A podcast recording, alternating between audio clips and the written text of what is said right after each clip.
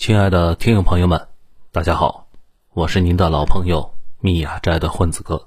混子哥今天继续向大家推荐微博大 V 组织二号头目所写的精彩的文章。这些文章都发表在他的个人公众号“九编”以及头条号“九编 Pro”，欢迎大家去关注。今天我们分享的文章的题目是：懂了印度黑市，你就知道他们什么都搞不定。发表时间。二零二一年四月二十七日，这两天印度火葬场的照片基本上是刷屏了全世界了。很多人竟然用“尸横遍野”来形容印度，讲真啊，有点大惊小怪了。这两天认识了一个孟买的私立医院的医生，我以前就聊过，印度的主要医疗资源都集中在私立医院里面，不免费的，免费的是公立医院，医疗条件很差。按照这个医生的说法，他说很多人习惯性的把印度的火葬场跟自己国家的比，这种心态呢，就算是在平时去看印度火葬场，依旧是地狱，更别说是现在了。印度一直有用柴火烧尸体的习惯，这个国家跟布达拉宫似的，垃圾从来不往外扔，所以同一个火葬场可以看到从古至今的各种烧法，既有原生态的用柴火烧，也有相对先进的用电炉烧。电炉啊，还有好几种型号呢，每个都有独特的时间印记，有前苏联的，有日本的、俄国的，还有印度自己国产的。那么用柴火烧的种类就更多了。火葬场本身就提供印度从南到北五种马柴火的花样，各个种性不一样，不同的姓氏也不一样。真正的豪门烧尸体都比其他人有气派。而这印度的电压呢不太稳，经常带不动电炉，尸体塞进去半天。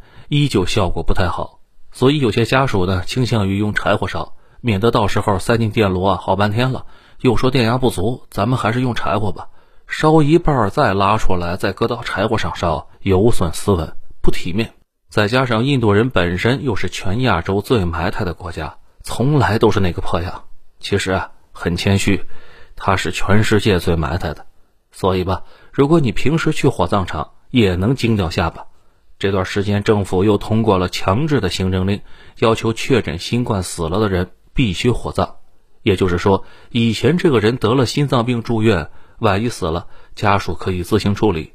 印度的基层呢，倾向于全族的人聚在一起，摆个柴火垛烧，顺便开席，感觉这样很有人情味儿。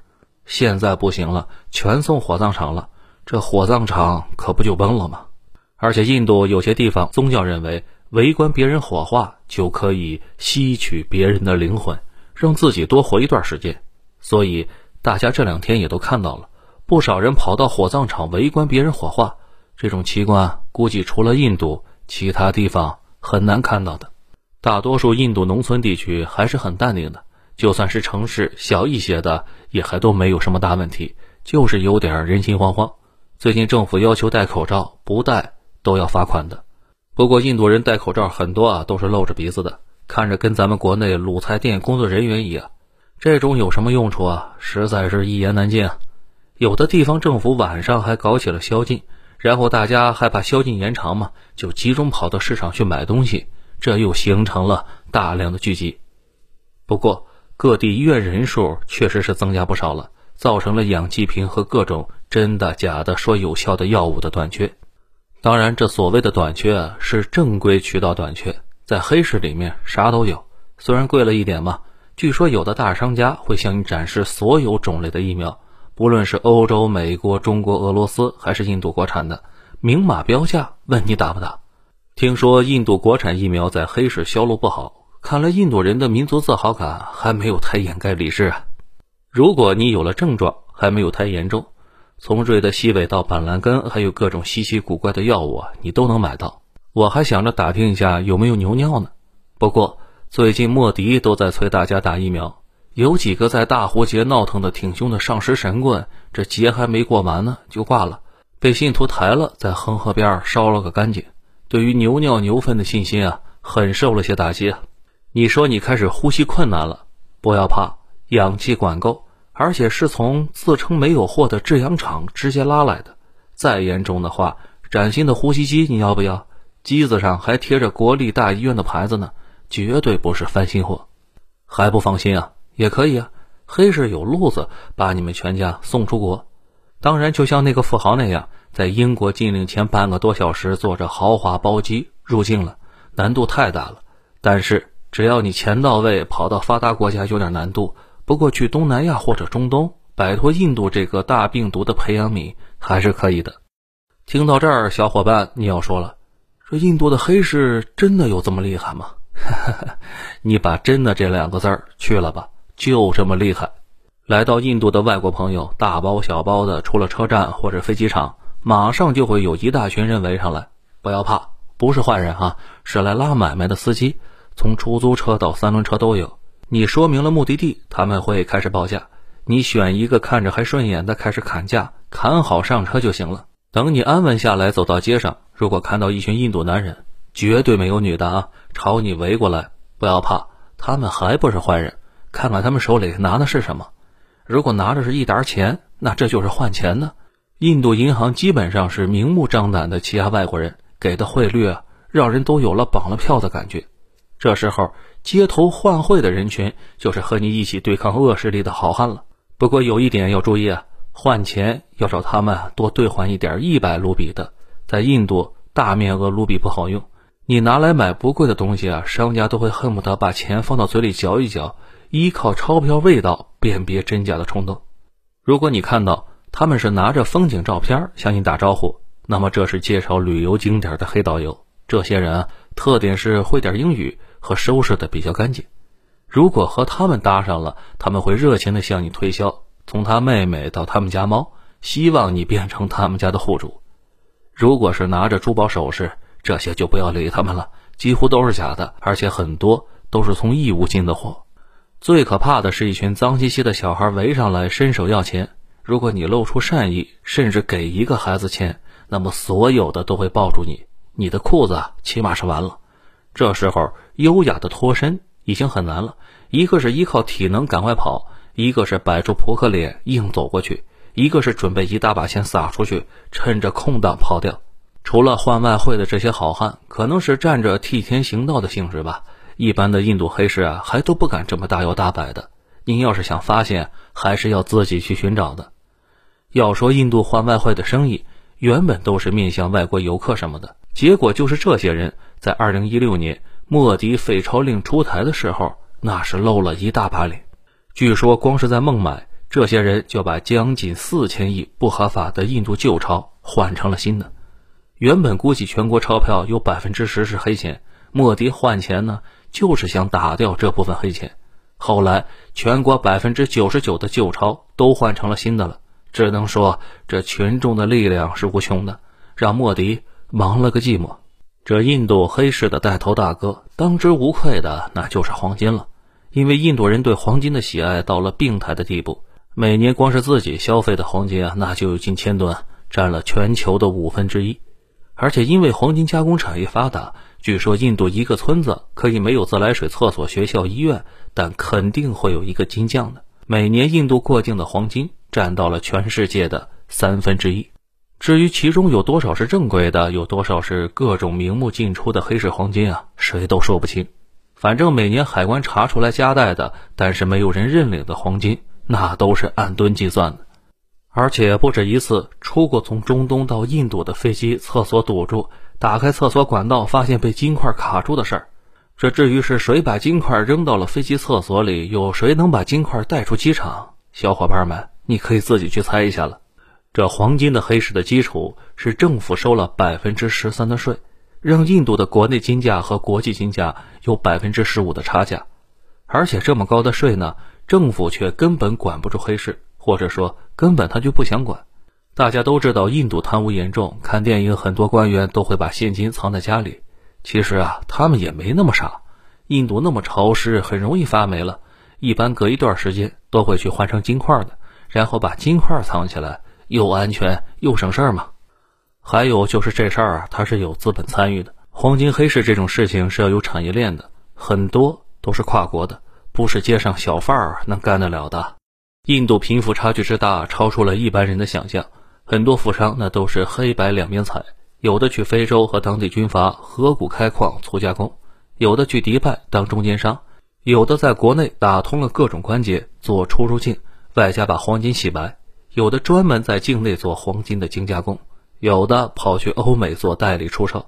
印度前几年破获了一起黄金黑市的大案子，从乌干达到阿联酋到印度一条线，光这一条线上每年就有上百吨的量，这其中牵扯到的官员不知道有多少，带头的几个抄出来的黄金就有十吨往上。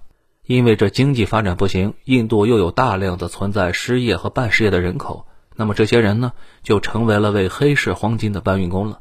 去国外走一趟，能挣到上班三四个月的钱，这些人哪里会不愿意呢？这抓住了，也就是个没收黄金，外加取消护照，这又有什么大不了的？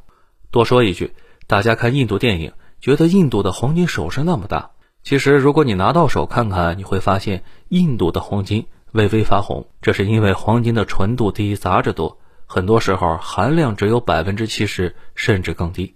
对于印度的黑市，还有一个全世界有名的，那就是仿制药了。前几年一部《我不是药神》，让大家知道了印度仿制药和仿制药的进口。如果你在印度找对了地方，会在某个不显眼的小药房，甚至巷子里，那里的人会问你：“你是不是来买药的？”然后带你进去。你买好以后，他们会把药给你装好。按照你写的地址把药寄到国内，非常的方便。当然，这说的是可以进入中国的仿制药，这些不是黑市商人能看得上的。如果是不许在国内销售的，那就有些麻烦了，得加钱。加了钱，他们会帮你走私到国内，不过要慢一些的。这些不许在其他国家销售的药品，甚至还没有正式上市的药物，才是黑市的主业。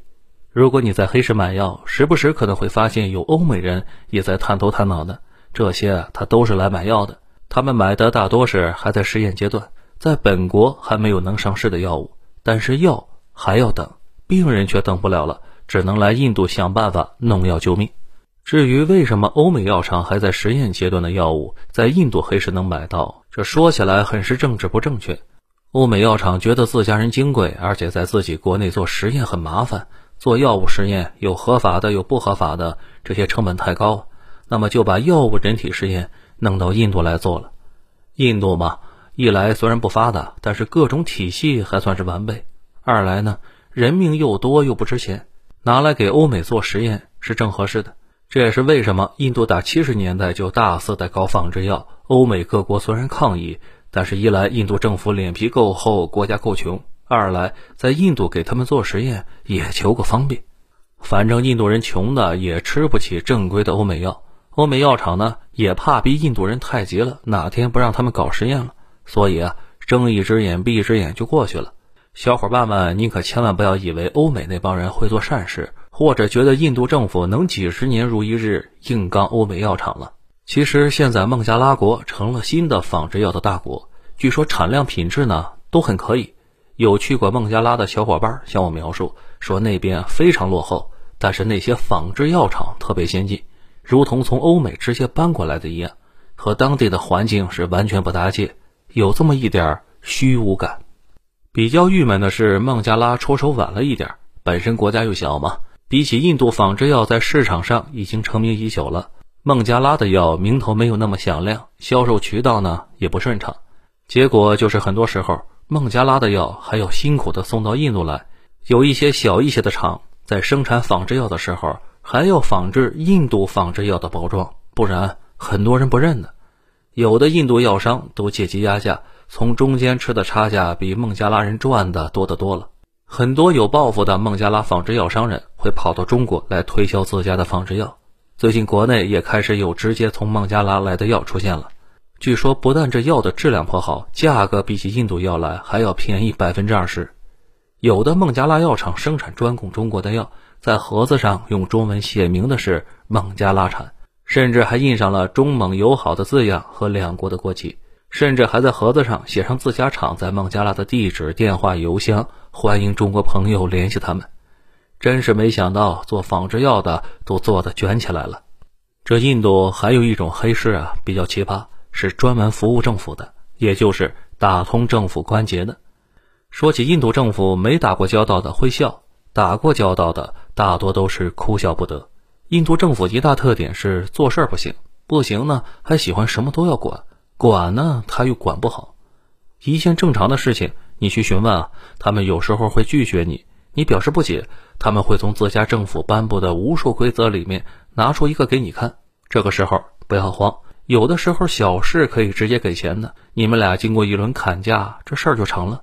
如果事情比较复杂，你要去当地的黑市去找黄牛，一般都有个价格帮你搞定的。最奇葩的是，即使没有任何问题的事情，很多时候也要花钱找人，不然你省下来的钱不够吃消气药的。如果你去印度政府办事，一定要在各个方面都做好准备。首先就是要选一双合脚的鞋子，然后啊穿的少一点，还要容易脱下来。记住啊，这不是叫你打架。吃的不要太多，也不要太少。带个水杯，还有一张报纸。对了，还要带一个隔音好一点的耳机。到了政府办公的地方，在印度啊，大多都是个大厅，头顶上是呼呼转的电扇。柜台那里呢，坐着几个办事人员，平均体重比印度老百姓高不少，一看就和大街上围着你的那帮人不一样。而且每个柜台都在排队，你老老实实的领一个号，等着叫到你。这个时候，考验就开始了。首先是这印度办公场所的凳子，这卫生状况比较可疑。这可不是我吓唬你，很多国内号称刀枪不入、生冷不进的好汉，这到了印度都会被印度的卫生问题搞得生理和心理双破防。你在坐下之前，拿你带的那张报纸铺上，起码心里啊会好一点。鉴于印度政府效率的低下程度，坐的时间长了，你会不得不站起来。这个时候，你那双合脚的鞋子就很重要了。你四周的人会不断的说话，很快你就会被吵得很头疼。戴上耳机听听音乐吧，因为这叫号的进度非常慢。再看服务台的办事人员呢，一副不着急的样子，甚至时不时慢悠悠的离开位子去喝水、放水、聊天、吃点心、拿东西什么的。来办事的印度人呢，也大多淡定。作为个中国人，你看到这种情况，很可能就烦了。这时候你就会觉得热。如果早上吃的多了，可能会感到胀。如果吃的少了会觉得饿，但是你可还千万不要乱跑啊！如果过了号回来，这号就取消了，你就把外套脱了，再拿个杯子喝点水吧。说到喝水，你最好只喝自己带的水杯或者大牌的瓶装饮用水，而且一定要仔细看看，不要是假冒的。等到叫到你的号码了，办事人员会正面挑战你的底线，在问明你的来意后呢，一般会让你填表。印度的表格一般是一页都要写几十项。要填的内容呢，一是特别的仔细，二是和你要办的事情啊基本无关。等你耐着性子，好容易填好，办事人员拿来看，他会一边看脑袋一边印度特色的开始转。哎，说到这印度人的脑袋转，有的人说他们点头摇头和我们的意思相反。其实啊，据我了解，他们喜欢上下左右一起摇，跟摇头丸没有吃足量一样。如果近距离盯着看久了。可能会有点晕车的感觉，有重影的。这办事人员仔细看了表，脑袋摇摇，表示你可以走了。表他收下了。这时候你可不要高兴啊，他的意思是只收了表，至于事情呢，他就不管了。如果你等了许久还没有动静，估计就是事情卡在哪个环节了。这一般不是针对你，有时候突然又会继续的。如果你要着急啊，就要想法子找到能帮你办事的人了。一般掏了钱，效率呢也高不了多少，但是多少啊还是有这么一些效果的。咱们上面说的几样是黑市的大头，看起来即使不是很高大上，起码对社会国家还没有什么危害，有的还能方便大家。其他的黑市就不同了，黑市的一大门类就是专门囤积销售那些管制或者稀缺的商品。印度的价格管制呢算是一个特色。很多东西的价格被政府限定在一个范围内，这个价格范围一般都很僵硬的。如果原材料价格有了波动，很多时候再按照现价卖，那就亏了。这时候傻子也不会愿意按照现价卖了，这黑市就成了突破价格管制的方式。就比如这次氧气需求猛增，正规销售价格怎么也没有黑市的高，这些氧气的生产企业自然的都要把这些氧气优先供应给黑市，反正政府的管制能力不足嘛。被抓到的可能性等同于中彩票，你难道中过彩票吗？再说了，小伙伴们，你们想一想啊，就在这个时候还能往黑市大量供应药品和氧气的，那都是什么人啊？这印度因为价格双轨制，政府官员和商人勾结，把管制价格的东西弄到手，在黑市上是大捞特捞，这算是印度的传统技能了。印度没有独立的时候，英国人就是这么干的。可以说，这个历史比印度这个国家的历史还要悠久呢。作为一个巨大的产业，印度黑市里面几乎没有什么买不到的东西，而且是越紧俏的玩意儿越是有人买卖。其中有一些，如果不是自己爆出来的，都没人信的。比如印度和巴基斯坦边境两边常年是驻扎着几十万军队，每天是大眼瞪小眼，没事的时候还时不时拿炮对轰一下。就这地方。印度军队照样的把武器拿到黑市上去卖，而且可不是小兵卖随身武器。有一个案子都上了印度新闻了，居然是师一级的军官在卖。手法呢是把还能使用的武器报个损坏，接着就敢拆了，当废铁运出兵营，拼上以后就拿到黑市里面去卖了。那个副师长被抓到以后呢，他说：“我这是卖给了巴基斯坦的反政府武装，目的是让在巴基斯坦那边搞事情。”借机打击巴基斯坦，这一下子副师长就从偷卖国家资产的蛀虫，摇身变成了瓦解敌对势力的英雄。不知道会不会给他发个奖章什么的？小伙伴们问我，这子弹是怎么弄出来的？那更容易了，报一个实弹训练，领出了子弹，等把军队拉到地方，改练印军传统技能，胸口碎大石耍杂技，这子弹不就省出来了吗？再送回仓库多麻烦。拉到黑市上卖了吧，枪都卖了，你能不给人子弹吗？这说不过去。这武器都能卖，那吃的、喝的、衣服、鞋子、帐篷、医疗用品，那更是不在话下。大家看到印度的大头兵，大多看起来是一副营养不良的样子，可能真不是在老家饿的，那是当了兵以后饿的。当然了，有的印度军官觉得这样把武器明目张胆的卖了，实在是好说不好听，而且太容易被查出来了。那都是边境上苦哈哈干的事情，在军队高层的阵那不能这样。有的信息来源比较多的军官就干起了在黑市贩卖情报的买卖。一般的军事情报它值钱不多，最值钱的是军队的采购情报。大家都知道，印军在外面采购的手笔特别大，而且买来的东西呢价格特别高，觉得印军采购部那都是傻子。其实啊，人家精得很。印军每当要采购东西的时候，关于东西的数量、品类的预算早就传到黑市上去了。卖家买来情报就赶快涨价了。这种情报价值那是无以伦比的。倒卖这种情报能拿到订单总额的百分之一到二。想想每年印度军队采购的数量，这笔钱那可不是一点点儿，那能养活着一大堆人呢。当然，印军采购黑市买卖情报，也就是沾点汤水。真吃肉的。还是能拍板的大佬。据说印军采购对外的回扣是百分之十，对内采购是多少，真的是没人知道。所以，当您再看到印军买高价低质的东西，想想这中间捞了多少，您就不会觉得印度军队傻了。多说一点，印度采购很多都是来自俄罗斯的。美国前些年呢，时常批评说印度的军购充满腐败，对印军把国家的宝贵资金拿来买俄罗斯的破烂很是不满。我当时觉得，美国虽然是为了恶心俄罗斯，也还算是仗义直言吧。直到看到印度去年花高价买美军的防寒服，很多都是破旧货，有的常年没洗还带着味道呢，味道浓烈的连印度人都受不了了。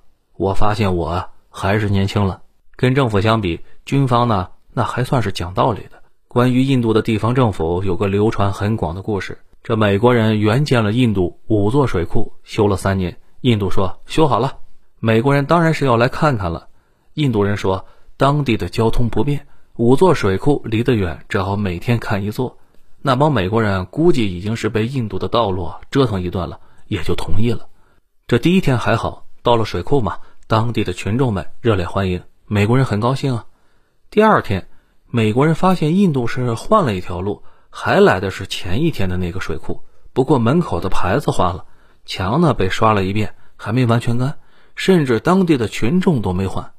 等到印度人第四天又带着美国人来到同一个水库的时候，美国人已经要疯了，大声质问：“到底这是怎么回事？”印度当地的官员把这脑袋摆得跟摇头驴一样，一副死猪不怕开水烫的架势，表示不知道有什么问题啊？你说的什么我们都听不懂啊！其实那帮美国人呢也不全是傻子，他担心过这当地的官员不靠谱。都没敢给现金，就怕当地采购的水泥、钢筋设备什么的不行，好多都是花钱从中国甚至美国运到当地的。最后发现，小丑竟然还是他们美国人自己。不过，印度当地的老百姓也不是一无所得。那几年，当地市场上水泥价格便宜的过分，很多人家的土房变成了水泥的啊，这也算是美国人的功劳了。这样的印度地方政府，有人说，印度为什么不搞脱贫呢？只能说你太不了解印度了。最近看数据说，印度联邦政府在克什米尔投入的钱，不算军费，都占到了全国所有预算的百分之十。我大概的算了一下。感觉那边的官员，但凡把钱拿出来一些，当地的局势也都能有点改善。小伙伴们，你可以想想了，当地老百姓一年到头的闹，这官员吃的有多肥呀？上面说的这些呢，虽然说对整个国家有损害，对于普通人呢，没有什么大的影响。而下面说的这些，朋友们要把心情啊调整一下，看了多少会有点沉重的。如果小伙伴到了中东这些富裕的国家，你会发现很多干苦力的都是印度人，中东地区的环境，数以百万计的印度人在那儿干着建筑工、油井工、搬运工这种苦力谋生。因为宗教信仰还会受到歧视的。最悲惨的是，很多最艰苦危险的工作，工人是通过人口黑市来的。这些人很多是欠债破产的农民。印度每年有几万农民因为欠债还不起自杀了。有的身强力壮或者有点手艺，就会通过黑市去做世界上最危险的工作；有的是去非洲的军阀的矿井去淘金；有的是去放射性的矿场去挖矿，或者是去腐蚀性的盐湖或者硫磺矿。在这些地方工作的话，致死致残率大家可以想想有多么的高了。这种黑市卖人是卖整的，还有零着卖的。全世界器官移植市场的缺口极大。很多病人只得在排队中去世了，这时候黑市就自然做起了这个生意。印度的法律规定，移植双方必须是亲属。不过有没有法律是一回事儿，能不能执行，靠的是国家的行政能力。印度恰好就是缺这个。这时候黑市商人和医院勾结，把双方的关系修改一下。一个肾脏那就是几十万人民币的利差，如果是心脏，能卖到上百万的高价。至于这心脏捐赠人是什么情况，也就不用多说了。有的比较有门路的黑市商人，专门做出口，把新鲜器官专人送到境外的国家，价格比印度国内要贵两到三倍。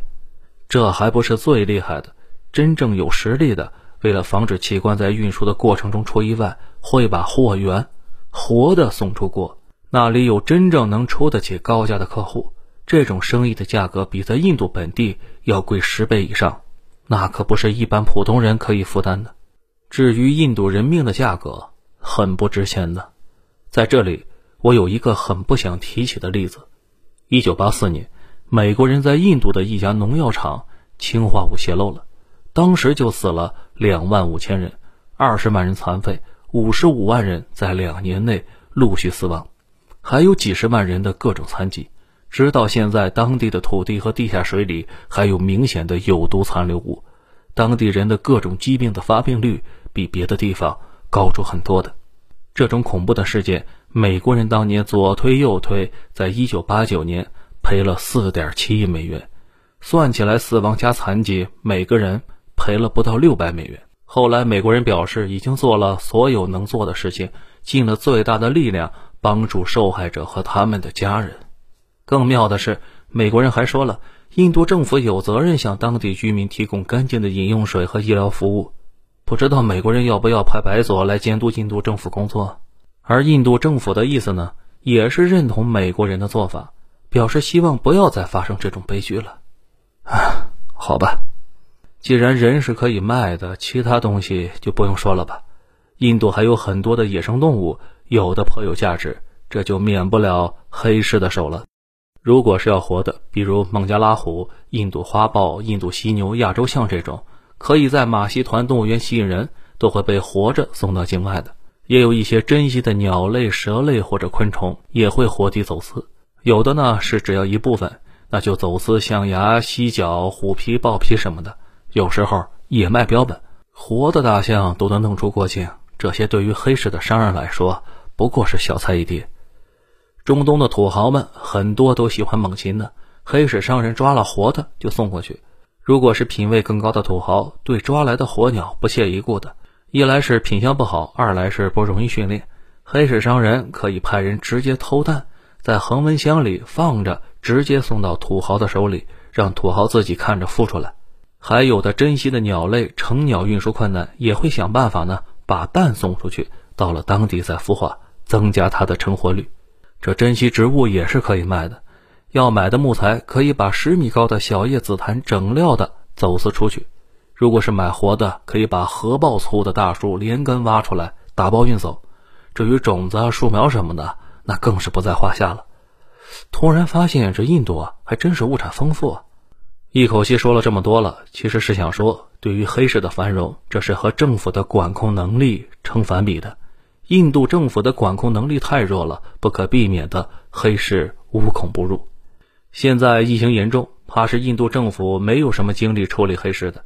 印度现在要紧急进口液氧和呼吸机，就是不知道进口来的东西有多少会流入黑市。在氧气彻底解决之前，黑市的存在会进一步加剧氧气的短缺的。氧气短缺会导致不少人本来能挺过去，现在也挺不过去了。不过现在最大的问题不是数据冲高，不是火葬场发生挤兑。而是死了的人的年龄结构发生了变化。之前在文章里面说过，他们感觉之前中年人感染新冠是没有症状的，这也是为什么印度人从一开始就情绪非常稳定。想想就知道嘛，死的人都是老人，剩下的人染上病毒呢，只是一个感冒，换谁都情绪稳定。但是最近这段时间不一样了，死掉的病人明显的开始年龄在变小。其实大家看，欧美那些老百姓一个比一个放松，真是把新冠当感冒了。本质还是在心里做了一番权衡，觉得这个病本身就跟流感差不多，觉得没必要为了一个流感大惊小怪的。如果新冠病毒变异后的毒性变强了，就跟西班牙流感似的，看他们还能淡定起来吗？说起这个西班牙流感，咱们又得多说几句了，因为本来不大一样。印度这事儿出来后啊。多少带有一些不祥的征兆了。西班牙流感不是一波，是持续了三波，从美国到欧洲，从美索不达米亚到中国黑龙江，甚至躲在北极圈的爱斯基摩人都饱受摧残。更悲催的是，爱斯基摩人的死亡率高的离谱，高达百分之九十，把错过的那几次疫情都补上了。这第一波呢，整体就是一场轻微流感，爆发于一九一八年的春季，死亡率非常低。死亡的也主要是那些免疫力差而且本来就有病的人。随后而来的第二波气势汹汹，于1918年秋季到来，死亡率最高的也是这一波。最为奇特的是，这一轮死的主要都是年轻人。当时还在打一战，德国也正是在这一轮病毒和协约国的攻势面前瓦解的。1919年又来了个第三波，死亡率介于前两波之间。最终，全世界五分之一的人染病了，死亡人数至今也说不清楚。以前说是有三千万，不过是明显低估了。印度说单是他们就死了两千万，是不是你们觉得印度人不是人啊？这几年重新修正说至少是五千万，印度说你看你果然没把印度人当人吗？所以说，印度现在的重症年轻化的症状总是给人一种不祥的预感，有点像一九一八年的秋天。再搭配前文说的印度政府那副不靠谱的样未来能不能培养出超级病毒啊？谁也不好说。这也是我理解咱们国家为什么要支援他们制氧机，必须得救啊！三哥家现在有个雷，而处理这颗雷的竟然是一只二哈，你说你怕不怕呢？如果这个雷爆了，会威胁到全世界，就问你虚不虚？好了，文章到这里就结束了，感谢组织二号头目。我是您的老朋友密雅斋的混子哥。如果你喜欢这个节目，请把它分享给您的朋友们。如果您能给这个专辑一个五星好评的话，那将是对作者和主播的最大的支持了。我们下期节目再会。